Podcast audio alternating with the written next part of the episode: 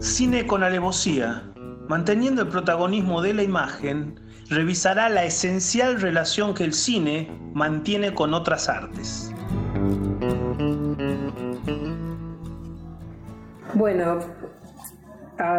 hoy pasamos a Gauguin. Seguimos en Viti Pintado. Sí, por supuesto. Eh, viaje a Tahití, un film de Edouard Deloup con el protagonismo de Vicente Cassel. Que en realidad, ah, quería aclarar, eh, toma un momento puntual ¿no? de la vida de Gauguin. Viaje a Tahití. Ese, en ese subtítulo está puntualizado. Eh, arranca la película en París en el año 18, 1891, en cuando él eh, ya se lo ve cooptado por el espíritu de la miseria estaba con su mujer y sus hijos, unos cuantos, ya no recuerdo cuántos. Unos cuantos hijos, sí. Y mm, les dice, este es el lugar en que vamos a vivir y la verdad que era el borde con, con lo mísero, ¿no? Bueno, Entonces eh, se lanza, sí, perdón. No, no, no. Eh, quería aclararte que en realidad eh, a mí el personaje de Gauguin me encanta eh, es más, eh, me gusta casi más el personaje de Gauguin que la pintura de Gauguin. este, no así, no, tanto así Lumière u otros, o, Monet.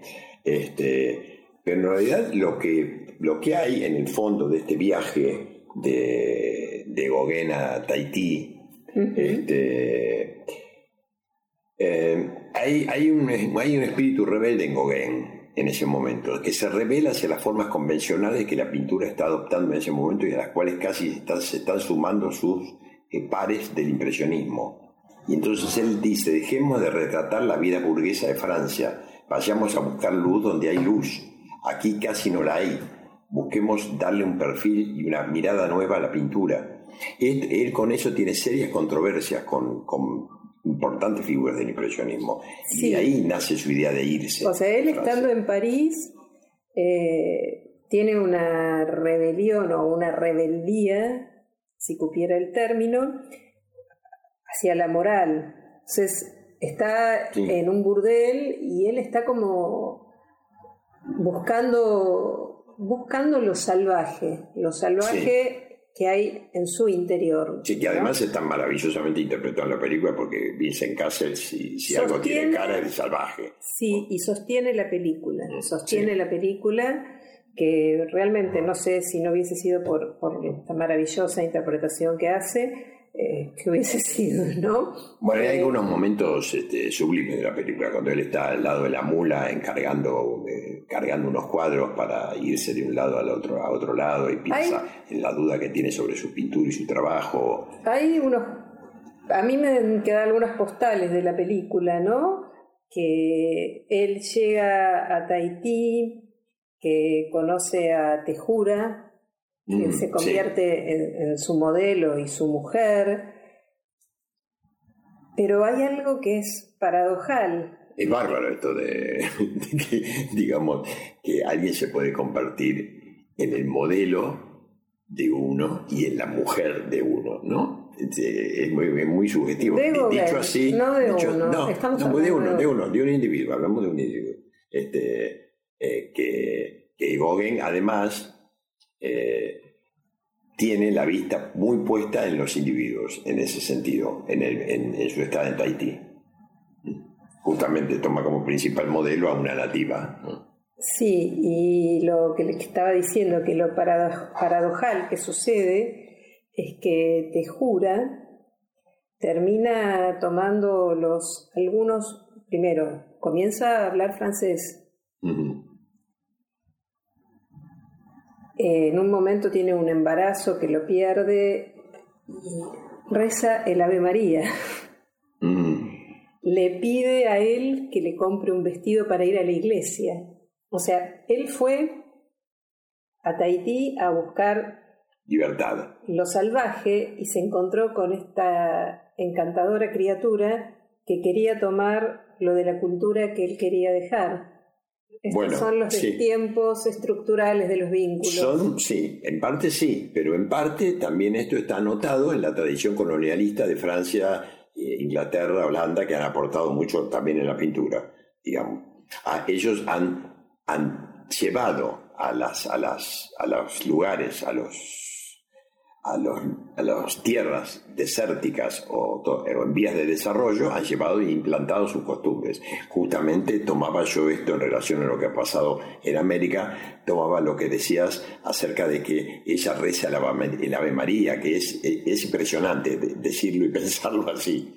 Y pensarlo como hecho, es, me impresiona muchísimo. La última pintura que hace Gauguin de ella ella está vestida a la usanza nuestra occidental y cristiana. O sea, desde esa famosa que está tirada en el piso de espaldas con esa especie de pareo, ¿no? Y la última pintura, ella es vestida a la usanza occidental y cristiana. Eh, él estaba,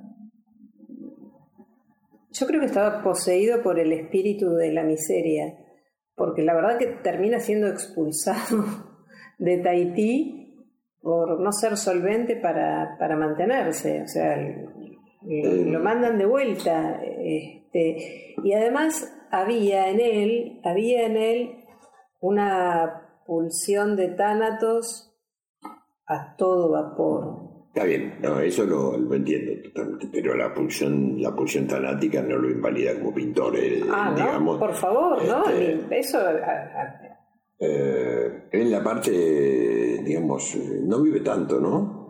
Vive 50, no, 50 años. Menos de 50, menos de 50. Creo que muere como a los 45 años. Y 50 años, 52, 52. Nace en el 48, creo, creo yo. No, no, creo que no llega a los 50 años, 40 y pico de nace, años. En, nace el siglo, muere en el siglo XX, ¿eh?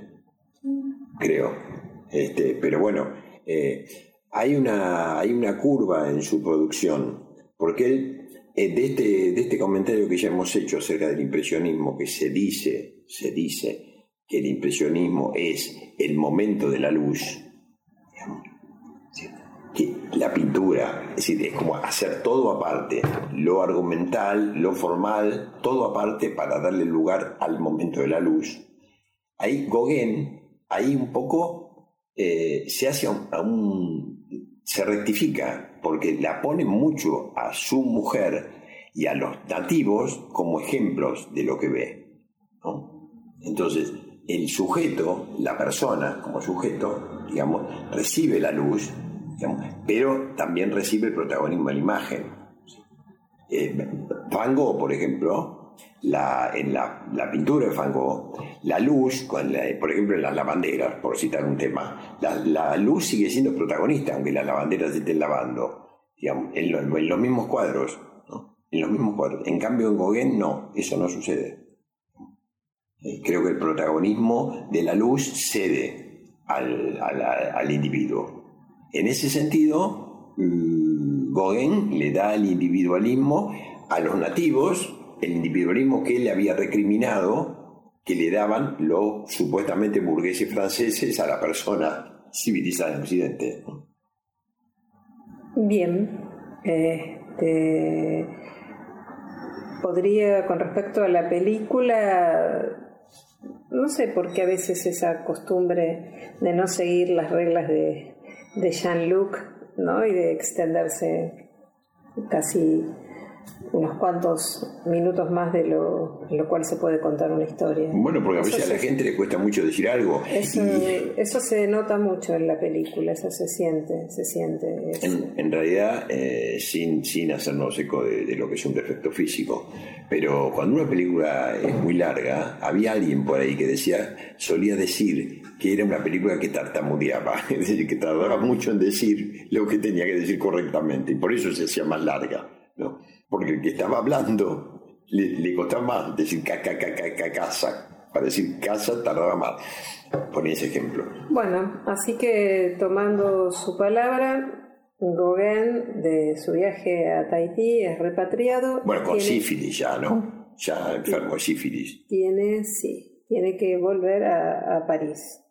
Así que, bueno, Bueno, lo, lo, trae su territorio de nuevo después de una, de una incursión. Sería algo así como un viaje a los indios ranqueles, él va a la Polinesia.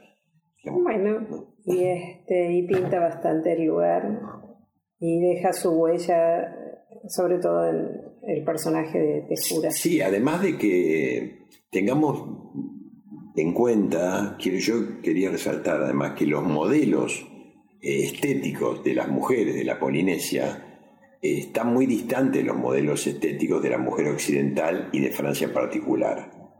¿no? Es decir... Por supuesto, eso es, pero por eso es que yo le digo lo curioso es que termina evangelizándose, te jura, frente a la presencia de él que iba a buscar salvajismo. Está bien, pero él, va a buscar salvajismo, pero un poco no encuentra, tal vez no, no es si encuentra salvajismo, pero sí encuentra nuevos modelos estéticos para la mujer. No es la mujer estilizada francesa la que él retrata. No, no, no, y sobre todo es esta señorita.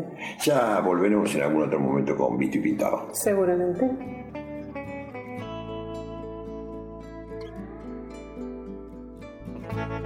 Cine con alevosía, con idea y dirección de Claudio Suaya y la participación creativa de Dolores Pérez Dorrego.